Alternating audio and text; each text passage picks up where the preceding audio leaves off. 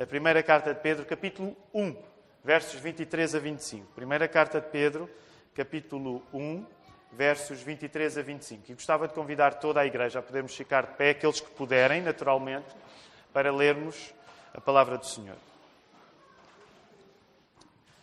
Pois fostes regenerados, não de semente corruptível, mas de incorruptível, mediante a palavra de Deus, a qual vive e é permanente. Pois toda a carne é como a erva, e toda a sua glória como a flor da erva. Seca-se a erva e cai a sua flor. A palavra do Senhor, porém, permanece eternamente. Ora, esta é a palavra que vos foi evangelizada. Que o Senhor abençoe a leitura da Sua palavra. Hoje nós hum, estamos a ler este excerto da primeira carta do apóstolo Pedro para nos concentrarmos no assunto da Igreja. O nosso objetivo durante o mês de novembro, e este é o primeiro domingo do mês de novembro, o nosso objetivo é falarmos acerca daquilo que a Igreja é e de como a Igreja deve funcionar. Para aqueles que são da Igreja, pode, este objetivo pode suscitar uma pergunta que é: então, mas nós já não temos uma declaração de fé que nos diz aquilo que a Igreja é e como ela deve funcionar? E eu responderei sem dúvida, sem dúvida. Por um lado, sim, esses assuntos são assuntos que já estão previstos na nossa declaração de fé. Aliás, e permitam-me fazer esta parte, quer para os membros, quer para aqueles que nos visitam e que estão interessados em conhecer mais a Igreja. Eh, o texto da nossa declaração de fé é um texto que eu quero convidar-vos a vocês o lerem com alguma frequência, porque as palavras que lá estão, elas são importantes para caracterizar quem nós somos enquanto Igreja e demonstrar a direção que nós tomamos.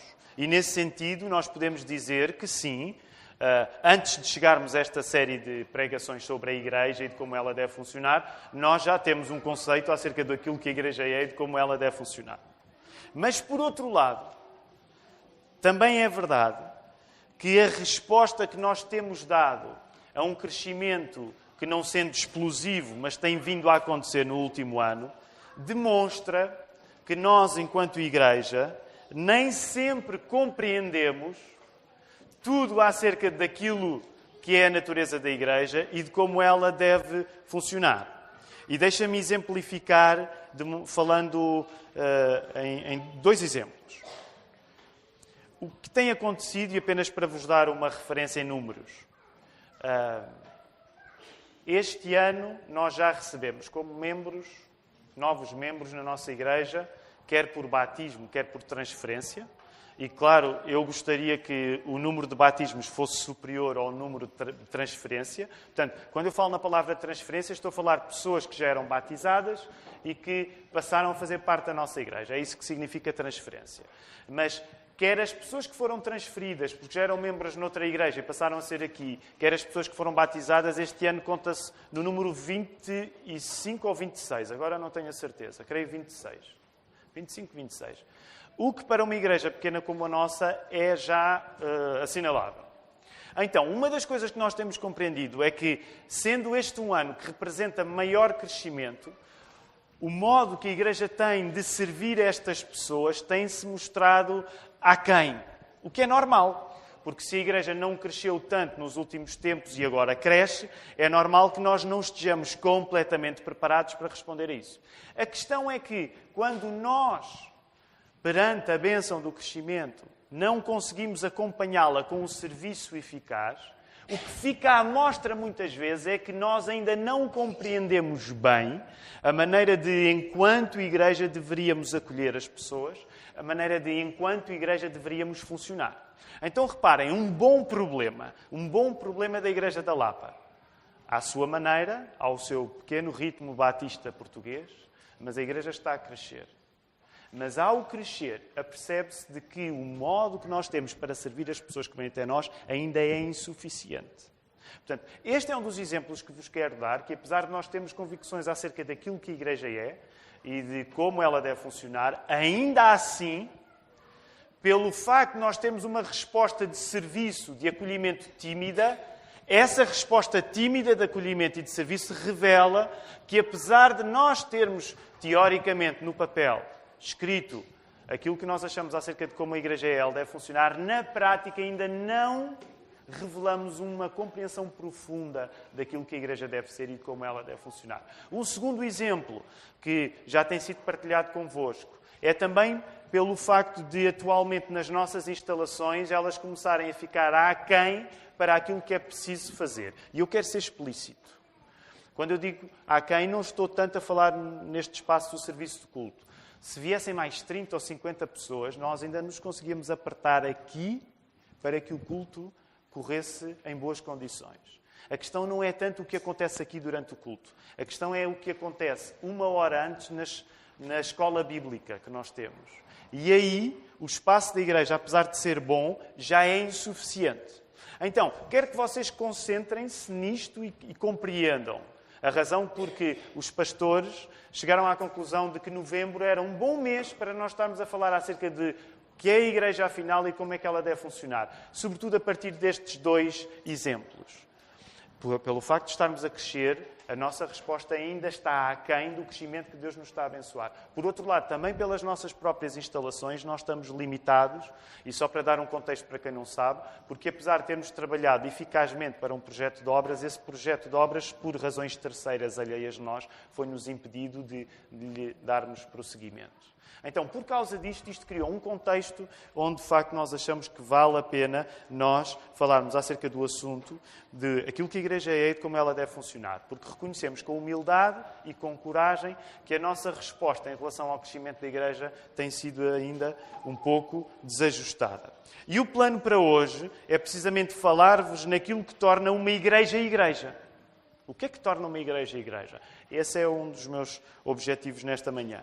E claro que quero aproveitar o facto de ter sido uma semana especial, pelo menos para nós foi, de alguma maneira, porque tendo sido a semana que teve o dia 31 de outubro e celebrou a reforma protestante, uh, temos aqui um bom casamento de circunstâncias. Uh, que é o facto de lembrarmos aquilo que a reforma protestante foi e precisarmos de entender aquilo que faz da Igreja Igreja. E por isso quero misturar algumas coisas ainda hoje da Reforma Protestante. Nós acabámos de cantar o hino Castelo Forte. Ele é um hino que foi criado por Martinho Lutero. Uh, isso deixa-nos entusiasmados, porque 500 anos depois nós sentimos na língua, quando cantamos o Castelo Forte, sentimos na língua o impacto do ministério de Martinho Lutero. Ora, vou citar um pastor uh, batista americano, ele chama-se Mark Dever, e ele diz assim acerca daquilo que faz a igreja a igreja. O que é que faz a igreja a igreja? Então Mark Dever diz: a singularidade da igreja, aquilo que faz da igreja a igreja, é a sua mensagem, é o Evangelho.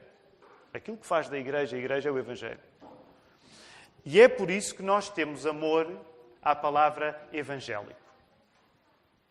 É porque aquilo que faz da igreja igreja é o Evangelho que nós temos amor à palavra evangélico. Para nós, a palavra evangélico tem significado. Significa alguma coisa. Tem peso. Porque evangélico vem da palavra evangelho e evangelho é aquilo que faz da igreja igreja. E o pastor Mark Dever, como vos disse, que diz que é o Evangelho que faz da Igreja a Igreja e ajuda-nos a perceber um pouco melhor este assunto. Agora, nós ouvimos a palavra Evangelho e podemos perguntar, ok, boa. Já sei que o Evangelho é aquilo que faz da igreja a igreja. Agora alguém pode perguntar, e está no direito, até porque uma das coisas fantásticas a cada domingo é nós podermos ter pessoas que são experientes na fé, outras que são menos experientes na fé, outras que ainda nem fé têm e estão aqui porque têm perguntas que gostavam de ver respondidas. E alguém pode perguntar: o que é o Evangelho afinal? E eu gostaria de partilhar convosco uma das definições de Evangelho. Se eu vos perguntasse para que me dissessem uma das definições de Evangelho na Bíblia, alguém sabe uma que pudesse dizer rapidamente? Uma das definições de Evangelho que a Bíblia diga. O Evangelho é isto. É a boa nova, mas alguém se lembra de um texto em particular? Então eu vou avançar, vou lembrar-vos de um. Em 1 Coríntios, no capítulo 15, o apóstolo Paulo dá um resumo daquilo que o Evangelho é. 1 Coríntios 15, não precisam de abrir, eu vou ler. E ele diz assim à igreja de Corinto: Eu venho lembrar-vos o evangelho que vos anunciei, o qual recebestes e no qual ainda perseverais, Por ele também sois salvos se retiverdes a palavra tal como vos-la preguei, a menos que tenhais querido em vão.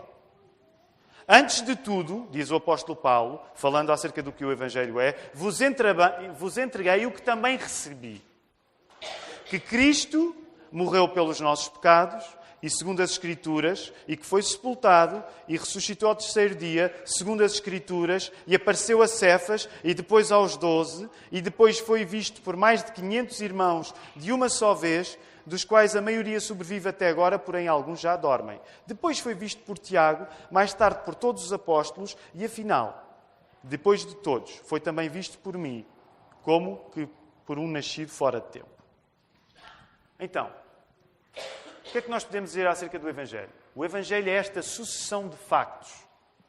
Isto é o Evangelho. É uma sucessão de factos. Factos esses que são resumidos na vida, na morte e na ressurreição de Jesus. E no efeito de perdão dos nossos pecados que daí vai. E o apóstolo Paulo ainda resume uma vez mais noutro texto. Não precisam de abrir, mas em Romanos 1,16. Um resumo do que o Evangelho é. Ele diz assim: Porquanto não me envergonho do Evangelho, não me envergonho do Evangelho. Alguém diz: E o que é que é o Evangelho, Paulo? Que é que, do, do que é que tu não tens vergonha, Paulo? E ele diz: Porque o Evangelho é o poder de Deus para a salvação de todo aquele que nele crê, primeiro do judeu, assim como do grego. Então temos aqui duas hipóteses de resumo daquilo que o Evangelho é, segundo o apóstolo Paulo na Bíblia. E eu agora gostava de fazer uma aplicação, à falta de melhor expressão, que é um pouco curta e grossa. Uma, uma aplicação curta e grossa destes textos para nós enquanto igreja e aproveitando o embalo destes 500 anos da reforma protestante.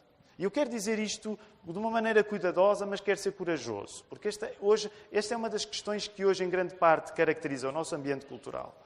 E, e eu gostaria de dizer isto de uma maneira que fosse ganhadora e não condenadora. Mas tenho de dizer: a Igreja da Lapa não é uma igreja para quem quiser cultivar uma dificuldade no uso do termo evangélico.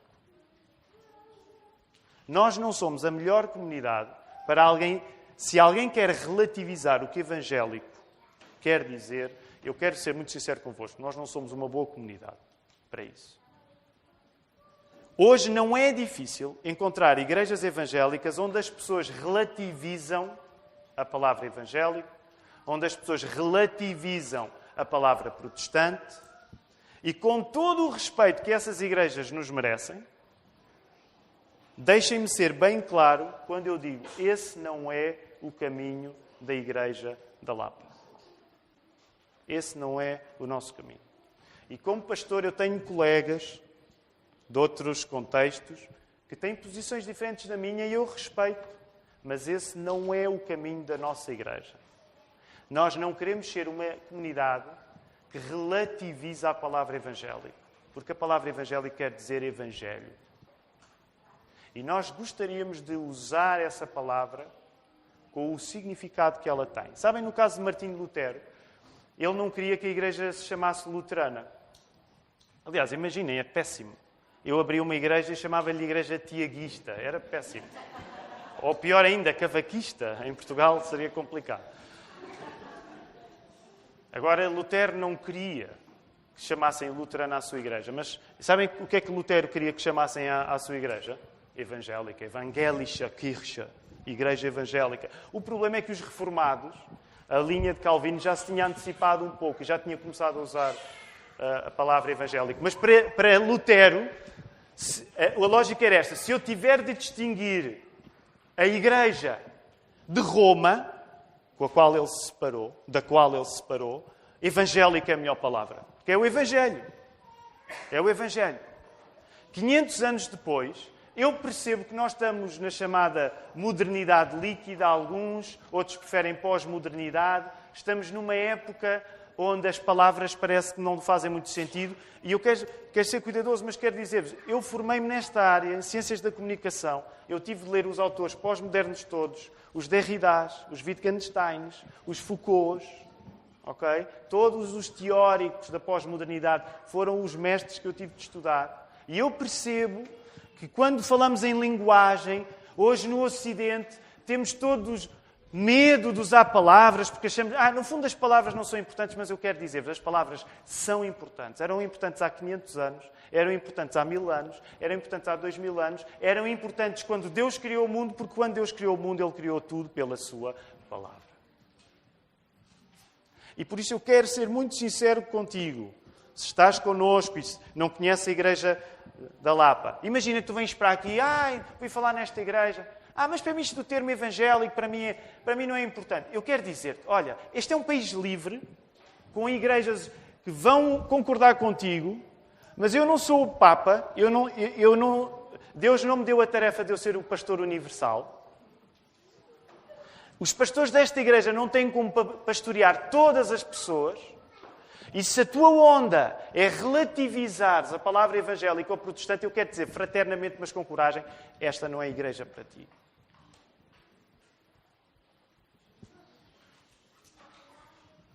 Esta é uma igreja onde nós sentimos o peso da palavra Evangelho e nós, como o apóstolo Paulo, nós não queremos ter vergonha no nome do Evangelho, porque ele é o poder para a salvação para todos.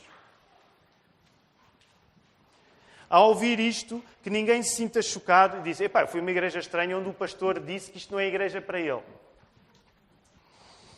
Não fiquem chocados, mas eu quero dizer-vos honestamente uma coisa. Nós precisamos de nos dedicar nós precisamos, enquanto pastores, de nos dedicar a pessoas que, descobrindo o Evangelho de Cristo, percebam o privilégio do termo evangélico. Eu não tenho como dedicar a todas as pessoas, os outros três pastores não têm como se dedicar a todos, todas as pessoas. E por isso nós precisamos mesmo de nos concentrar nisto. E deixem-me dizer, e vou terminar a parte mais dura do sermão. E estou a falar agora, vou falar sobretudo para os homens, e já sabem, quando eu falo para os homens, eu acho que se calhar às vezes sou ruim demais. Mas deixem-me dizer, nós já somos naturalmente cobardes. Eu sou o mais cobarde desta igreja. Eu já sou naturalmente medricas. O que eu não preciso é de que engordem a minha falta de coragem com questões pós-modernas acerca de nomes. Ok? Nós, os homens desta igreja, já são suficientemente pouco corajosos para que não ganhem ainda menos coragem porque, ah, eu não sei se, ah, para mim evangélico não é importante. Porque... Ah, este é um país livre e ainda temos alguma liberdade religiosa. Esta é uma igreja onde todos são bem-vindos, mas, por favor, respeitem o valor que nós damos à tradição evangélica. Portanto, enquanto igreja, temos de ter liberdade para isso. Temos de ter liberdade para isso. Quero dizer isto com coragem, com amor. Mas nós temos um Evangelho a pregar e não podemos perder tempo com questões de nomes. Para nós, os nomes são importantes e nós vamos seguir em frente em relação a isto. Voltemos então àquilo que a igreja é. Como é que nós sabemos que uma igreja é igreja e está a ser igreja? Ora, João Calvino dizia assim: o João Calvino e toda a tradição reformada. E eu quero, eu sei que eu estou a ser um bocadinho agreste hoje, mas eu, nós somos uma igreja reformada. Isto não quer dizer que a pessoa tem de ser calvinista para fazer parte da igreja, mas nós não temos vergonha da tradição reformada. Eu, eu, eu sei que hoje estou um bocado na defensiva. Tiago, o que é que te aconteceu? Dormiste mal? Estás tão na defensiva? Agora, eu quero dizer, isto é um país livre, nós temos de ter liberdade para ser uma igreja reformada. Por isso, se alguém não se revê na reforma, é pá, ótimo. Mas nós temos de ter liberdade, enquanto igreja, para acreditarmos naquilo que acreditamos. Alguém, alguém dá um amém calvinista ao que eu estou a dizer? É que não, ninguém precisa ser calvinista para estar nesta igreja, mas eu quero dizer preto no branco. Nós temos uma declaração de fé, nós acreditamos em coisas e, por favor, deem-nos a liberdade de nós vivermos segundo as nossas convicções. Agora, há nesta igreja pessoas diferentes, há uns, eu nem me chego ao pé deles, há, há calvinistas piores do que eu, que a conversa vai sempre ali e eu até fujo, eu até tenho medo. Vocês sabem quem é que eu estou a falar? Há outros, ah, eu não, eu não. Epá. E há liberdade. Ninguém precisa de ser calvinista para fazer parte desta igreja. Agora, conhecendo a declaração de fé que nós usamos, por favor, por favor, seja adulto e coerente com o ensino que esta igreja tomou para si. Porque fazemos isto por convicção. Por causa disto, Uh, Calvino, eu perco-me sempre que falo em Calvino. Calvino e toda a tradição reformada dizia que nós pertencemos a uma igreja de duas maneiras: pela pregação do Evangelho e pela aplicação das ordenanças. Na palavra de Calvino, é um termo que nós não gostamos, é só para dizer que nós não concordamos com Calvino em tudo, obviamente, mas uh, na tradição reformada geralmente usa-se a palavra sacramentos. Os batistas não gostam da palavra sacramentos porque acham que eles acabam por ser confundidos com uma coisa que é mais fácil se nós usarmos a palavra ordenanças, ok? Mas se quiserem usar sacramentos, também ninguém vos se vai zangar convosco por causa disso. Mas então, como é que nós sabemos que estamos numa igreja a sério? Porque ela prega a palavra e porque as ordenanças são vistas. O que é que são as ordenanças? O que é que são os sacramentos? Ordenanças, nós preferimos a palavra. Se tiverem dúvidas sobre isto, podem vir falar connosco. O que é que são as ordenanças? o batismo e a ceia do Senhor. Então, aplicando pela negativa, se tu estás numa igreja onde a palavra não é pregada, Pode ser muita coisa, a igreja não é. Se estás numa igreja onde os, as ordenanças não são dadas, não há batismo na ceia do Senhor, pode ser muita coisa, a igreja não é. Ok? Colocando pela negativa. Calvin dizia mais: para aqueles para quem Deus é Pai, a igreja é mãe. Para aqueles para quem Deus é Pai, a igreja é mãe. E a tradição cristã sempre defendeu isto. Lembram-se aqui há um mês, quando nós estávamos no fim de semana cheio na Lapa, uma das coisas fantásticas, e ele disse muitas, que o pastor Mário Rui Boto disse, e reparem, o pastor Mário Rui Boto da Igreja Ilsong, bem diferente da Igreja da Lapa. Mas conseguimos aprender com pessoas de todas as maneiras e feitios, ok? E uma das coisas boas que o pastor Mário Rui disse, um bom amigo e que nos abençoou, reparem a maneira cuidadosa como ele esteve connosco, tendo nós tantas diferenças em tantas áreas, ele soube honrar a nossa generosidade, não veio, não veio dizer coisas que nos, que nos uh, fi, fizessem ficar aflitos. Reparem o cuidado, é assim que os evangélicos estão uns com os outros, mesmo quando têm divergências. Então, uma das coisas que o pastor Mário Rui disse com muita razão é: eu, há muitos evangélicos com o nome da palavra igreja. Então inventam nomes curiosos para não ter igreja lá. E ele dizia: Nós somos igreja. Igreja. E isso é interessante. A igreja é fundamental. Infelizmente, há uma tendência, tristemente aceito num contexto evangélico mais geral, de criar uma dicotomia entre fé pessoal e igreja. E nós, e deixem-me generalizar, podem concordar comigo, podem não concordar comigo, mas eu fui educado nesta dicotomia.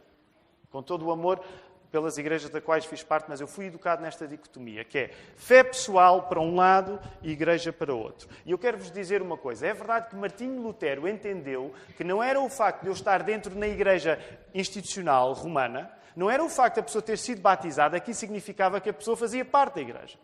É verdade que Lutero disse isto. É verdade que os reformadores a seguir foram dizer isto. Tu podes fazer parte da Igreja Católica Romana porque foste batizado, ou tu podes fazer parte de uma igreja evangélica. E isso não significa necessariamente que fazes parte da igreja. É verdade que a reforma veio alertar para a possibilidade de, estando dentro da igreja, estar fora da salvação. É verdade. No entanto, nunca, nunca, nunca foi o objetivo da reforma protestante Nunca foi o objetivo da reforma protestante criar uma dicotomia entre fé pessoal e presença na igreja. Nunca foi o objetivo. Para a Bíblia não faz sentido essa distinção. Por exemplo, voltando a Calvino, ele dizia que Deus coloca a autoridade da igreja num lugar tão elevado que aqueles que dele se dissociam, na prática, Deus coloca a autoridade da igreja num lugar tão alto que, que as pessoas que se dissociam da igreja, na prática, dissociam-se de Deus. Ei, os protestantes dizem isso? Sim, os protestantes dizem isso. Os protestantes dizem isso. Então, mas não é a salvação pessoal? É a salvação pessoal. Mas a salvação pessoal leva-te ao lugar da salvação coletiva que é a igreja. Portanto, os reformadores diziam: se tu te dissocias da igreja, tu dissocias de Deus. Porque se a igreja estiver a ser aquilo que ela deve ser, tu não podes falar em fé pessoal e igreja separadas. Duas coisas vêm junto, não é uma dicotomia. E reparem, a lógica de Calvino era a lógica matrimonial de Efésios 5. Não precisam de ir para lá. Mas alguém sabe de memória, quando o apóstolo Paulo fala eh, eh, aos Efésios no capítulo 5, ele explica na relação entre marido e mulher, ele explica com uma analogia. Qual é a analogia? Lembram-se? Que o apóstolo Paulo usa para explicar a relação entre marido e mulher. Cristo e a Igreja. Porquê? Porque Cristo, o que é que é a Igreja para Cristo? É noiva. Então reparem, o que Calvin diz é: não há crime mais sacrílego que violar o casamento sagrado entre Cristo e a Igreja. Se tu não queres nada com a mulher, que é a Igreja, tu não podes querer ter nada com o marido, que é Deus. Se tu não queres nada com a mulher, que é a Igreja, tu não podes querer ter nada com o marido, que é Deus. Que neste caso é Cristo, em, em, em particular. O pastor Mark Dever diz assim. Aliás, antes de citar o pastor Mark Dever, o especialista em separar Cristo da Igreja, sabem quem é o especialista em separar Cristo da Igreja? É Satanás. É Satanás a pessoa que consegue convencer-te em tu alimentares a dicotomia entre seres crente, mas não precisares da Igreja. Isso é trabalho do diabo, não é trabalho de Deus. Agora repara, e num exame rápido de consciência, quantos de nós Quantos de nós não vivemos momentos na nossa vida difíceis onde o nosso apego à igreja esfria? Agora eu pergunto: quem é que achas que está a ganhar quando o teu apego à igreja esfria? Achas que é Deus que está a ganhar? Obviamente não é Deus. Pastor Mark Dever depois diz assim: a adoração corporativa é o propósito da salvação. A adoração corporativa é o propósito da salvação. Eu gostava que pensassem nesta frase desta maneira. Podemos dizer assim: mais do que precisarmos da igreja para sermos salvos, nós somos salvos para ser igreja. Mais do que precisar da igreja para ser salvo, e eu preciso da igreja para ser salvo, porque eu preciso ouvir o Evangelho para que eu possa converter-me a ele, sem dúvida, mas mais ainda do que eu precisar da igreja para poder ser salvo, eu sou salvo para ser igreja. Não faz sentido dizermos que nesta vida a igreja não é fundamental se a vida eterna vai ser vida de igreja. Como é que tu podes estar a alimentar uma dicotomia entre a tua fé pessoal e a igreja se Deus te salvou para a igreja para sempre? A menos que tu vivas o céu como se fosse o inferno, porque não gostas da igreja. Muitos podem chegar a este ponto de sermão e dizer: Não entendo este preciosismo todo com palavras. Palavra evangélica, palavra igreja. E algumas pessoas podem pensar assim: o mais importante é aquilo que está no nosso coração e não as nossas palavras. Ok? Se algum de vocês está a pensar isto, não diga agora, está bem? Guardo para vocês. Mas algum de vocês pode ser uma pessoa mais gentil do que eu.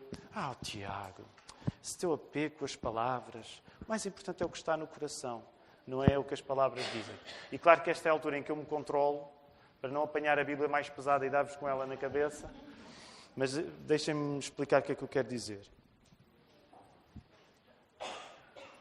Sem palavras, no geral, e sem a palavra de Deus no, no particular, nada existe. É por isso que nós somos preciosistas com palavras.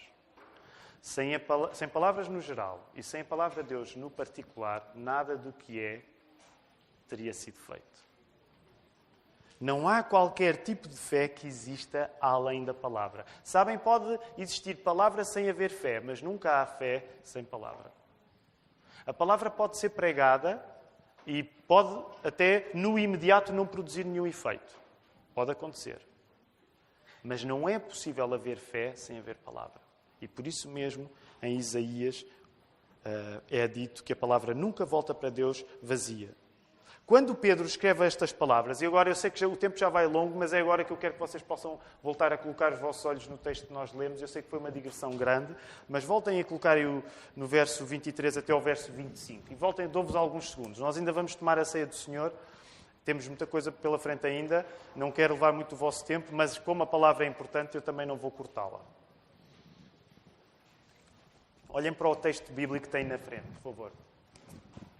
Quando Pedro escreve estas palavras aos leitores desta carta, uma das suas grandes preocupações é encorajar crentes que estavam a ser perseguidos a ficar firmes na fé. Alguém pode perguntar qual é o contexto? Havia crentes que estavam a ser perseguidos e Pedro queria lhes dizer com esta carta: aguentem, pessoal, aguentem, firme. Esse é um dos propósitos da, da carta. Para estes crentes, a quem Pedro estava a escrever esta carta, ficar firmes na fé era essencial. Para ficarem firmes na, na, fé, era essencial compreender a base da fé. Imaginem, se vocês estão no meio de uma tempestade no mar. Não sei se já estiveram no meio de uma tempestade no mar.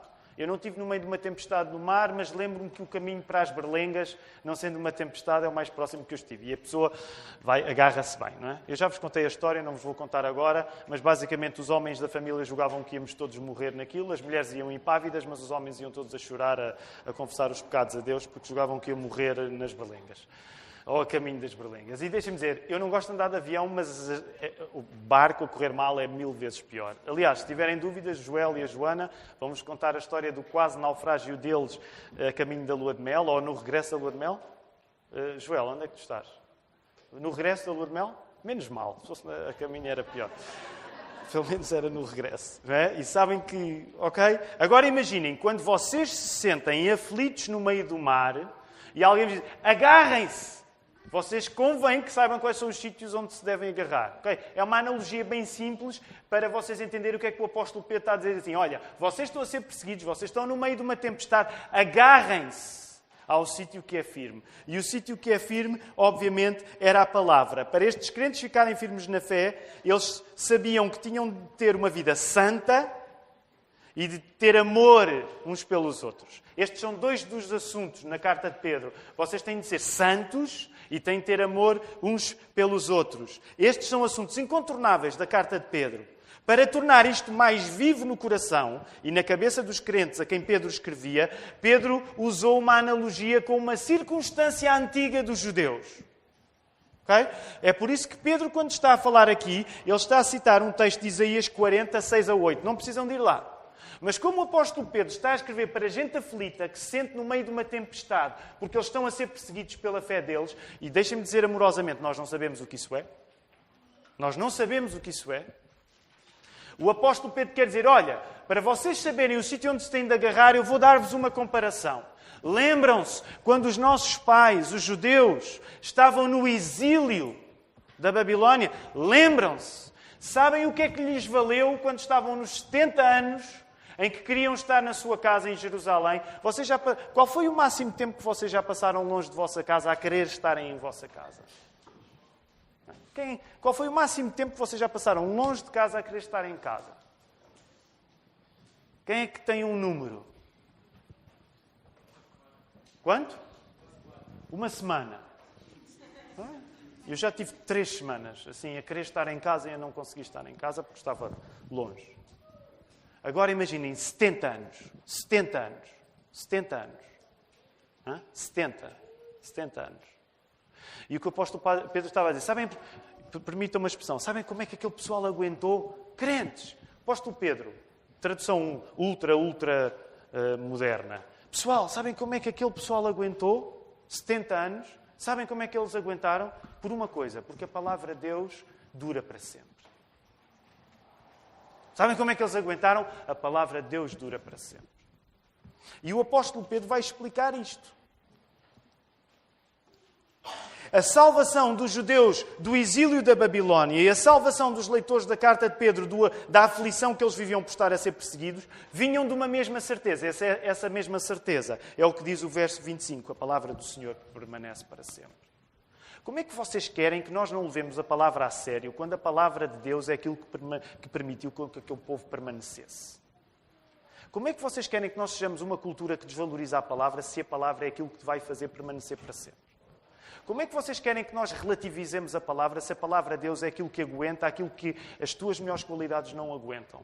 É óbvio que nós somos obcecados pela palavra, porque a Bíblia é obcecada pela palavra. Porque a palavra é o poder através do qual todas as coisas foram feitas e o próprio Jesus se fez carne, palavra encarnada. É óbvio que nós somos obcecados pela palavra. É óbvio que somos obcecados pela palavra. No dia em que deixarmos de ser obcecados pela palavra, não há nenhuma das nossas qualidades que nos vá fazer resistir às tempestades da nossa vida. Percebem onde eu quero chegar? No dia em que tu deixaste de ser obcecado pela permanência da palavra de Deus, com toda a força que tu tens, nada te vai fazer aguentar. Porque o que te vai fazer aguentar é a palavra. E Pedro explica ainda mais, ele vai mais longe. Ele explica que esta palavra do Senhor é, na prática, o que permite que um não cristão passe a ser um cristão. Querem ver o que é que Pedro está a dizer? A palavra de Deus é aquilo que permite que de um morto haja um vivo.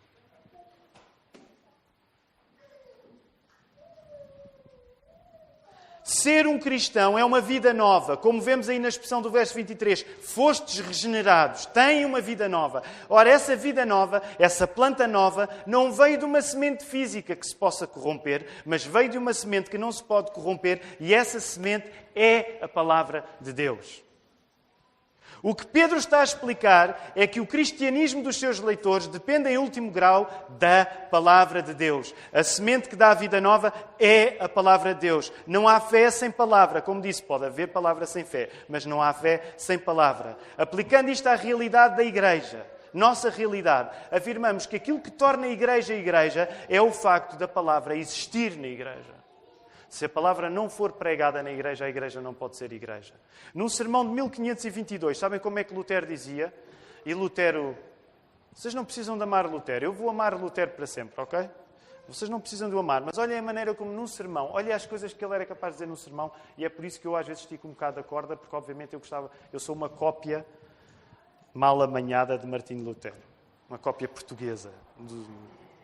Eu sei que sou uma má cópia, mas olhem o que Lutero disse no meio do sermão. Esta é uma das minhas citações eh, preferidas de Lutero.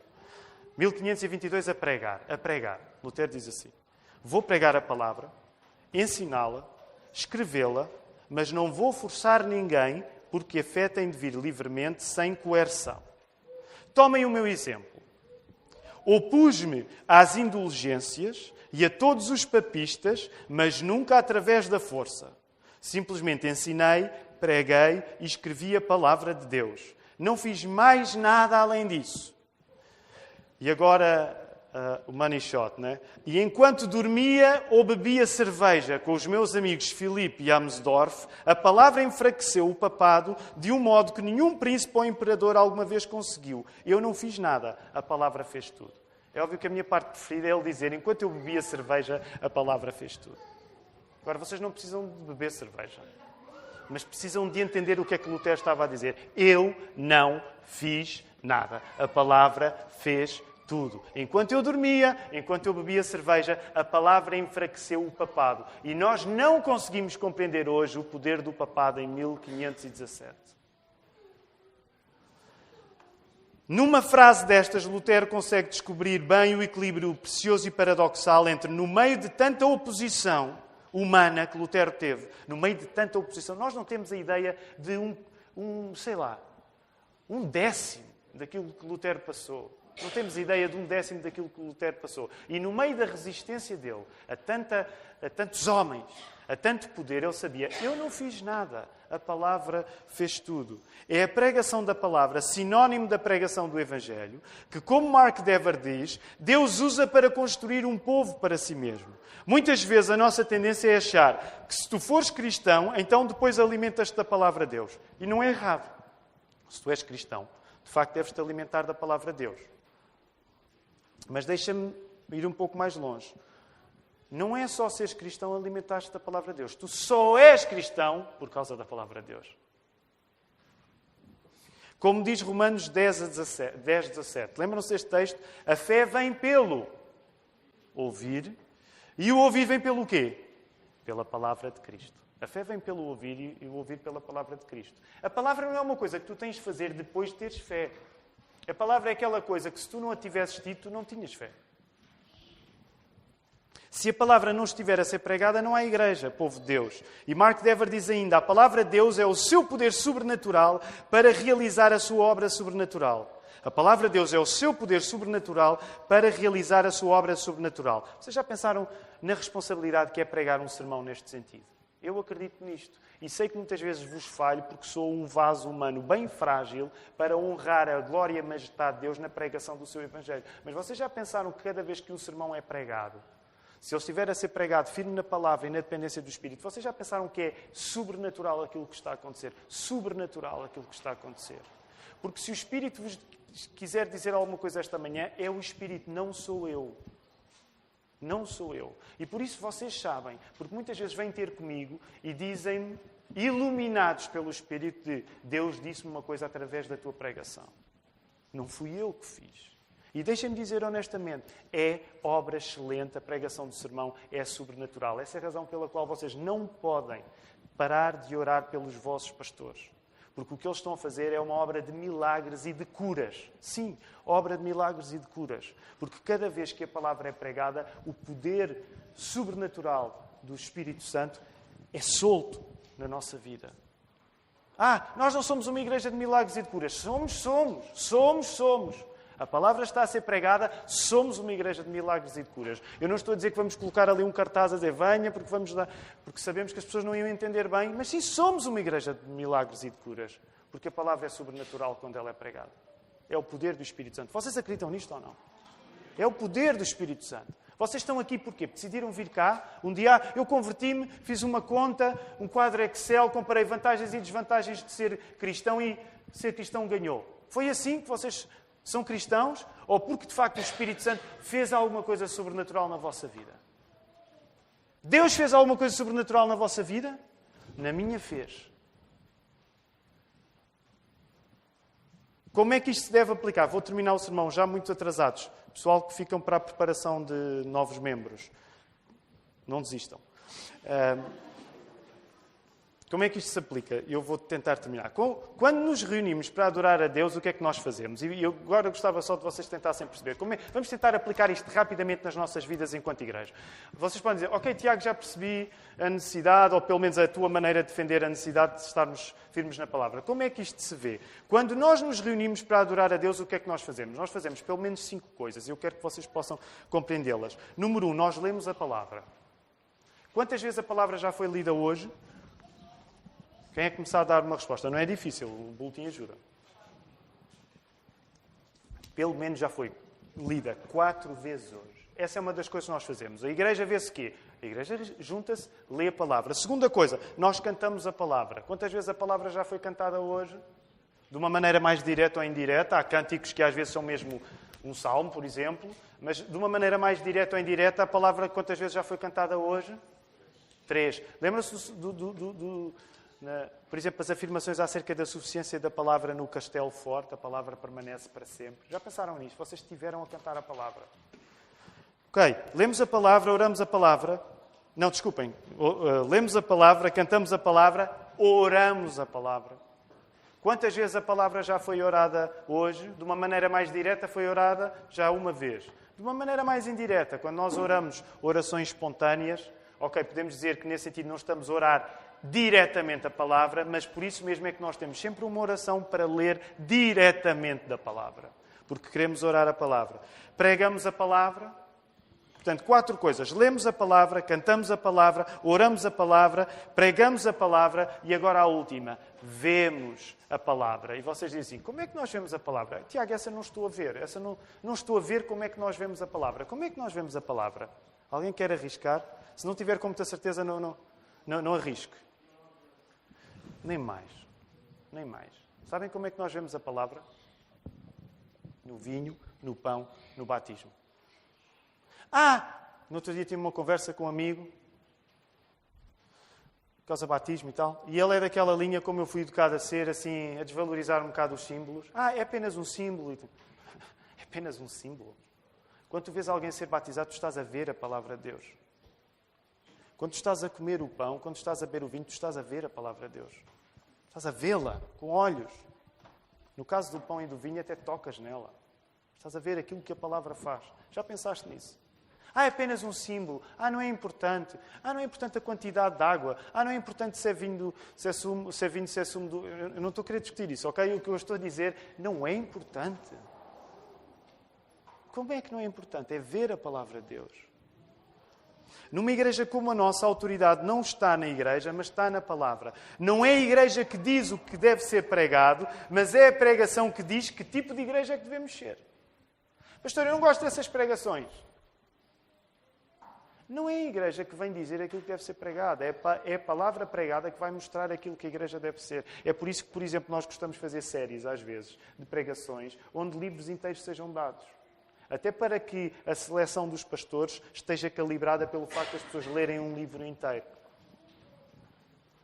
Em termos práticos, para qualquer coisa que somos ou seremos, nós somos ou seremos a partir da palavra. Qualquer prática tem de vir da palavra. Em termos de funcionamento, e nós vamos ter outros três domingos para falar nisto.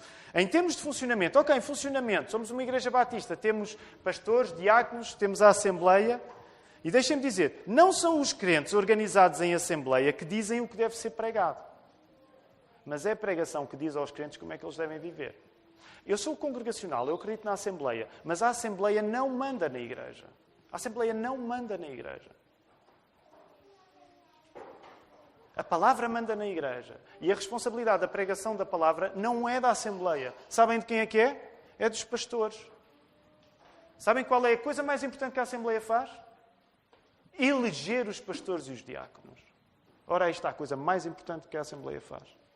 E eu sou um congregacionalista, mas quero dizer também, aliás, alguns, nós já temos tido essas discussões. Os modelos congregacionais que os batistas em Portugal têm são muitas vezes sem qualquer tipo de raiz bíblica. São os modelos que o Estado Novo deu à Igreja e que a Igreja tomou como se fossem bíblicos. Os pastores pastoreiam, os diáconos servem e a Igreja avança. Nós, por sermos congregacionais, não estamos à espera que seja a Igreja a decidir. E eu quero deixar isto claro. Até porque se há pessoas que têm dúvidas sobre isto, eu estou a dizer coração por coração. Nós vamos ter de esclarecer algumas dúvidas aqui em relação ao papel da Assembleia. Porque eu sou um congregacionalista e já disse isto no sermão, dentro do assunto, querem discutir, vamos discutir, mas a Assembleia não manda na igreja. Os pastores pastoreiam a igreja. A Assembleia elege os pastores. Claro que sempre se houver algum caso onde a palavra não está a ser obedecida, é trabalho da Assembleia dizer a palavra não está a ser obedecida.